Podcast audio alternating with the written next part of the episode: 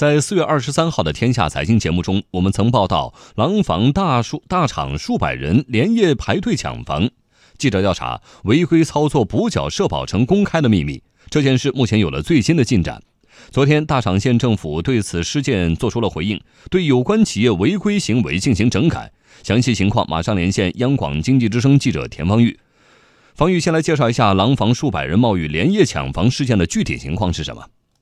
好的，对于此次抢房事件，大厂县委县政府高度重视，第一时间安排相关部门进行调查核实。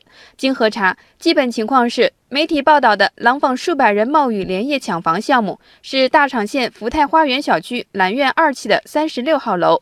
这个项目各项手续齐全，已经取得了预售许可证。目前项目建设进度已经封顶。在上周五晚间和周六上午，确实有现场排队购房一事。经调查，这是这个项目销售代理商策划的营销手段，大部分是销售人员带客户排队，只有小部分是意向购房人员。当天，开发企业与一百二十七户签订了选房确认单，并收取每户两万元定金，没有审查购房人准购资格。主持人，当地政府部门是如何处理这次事件的？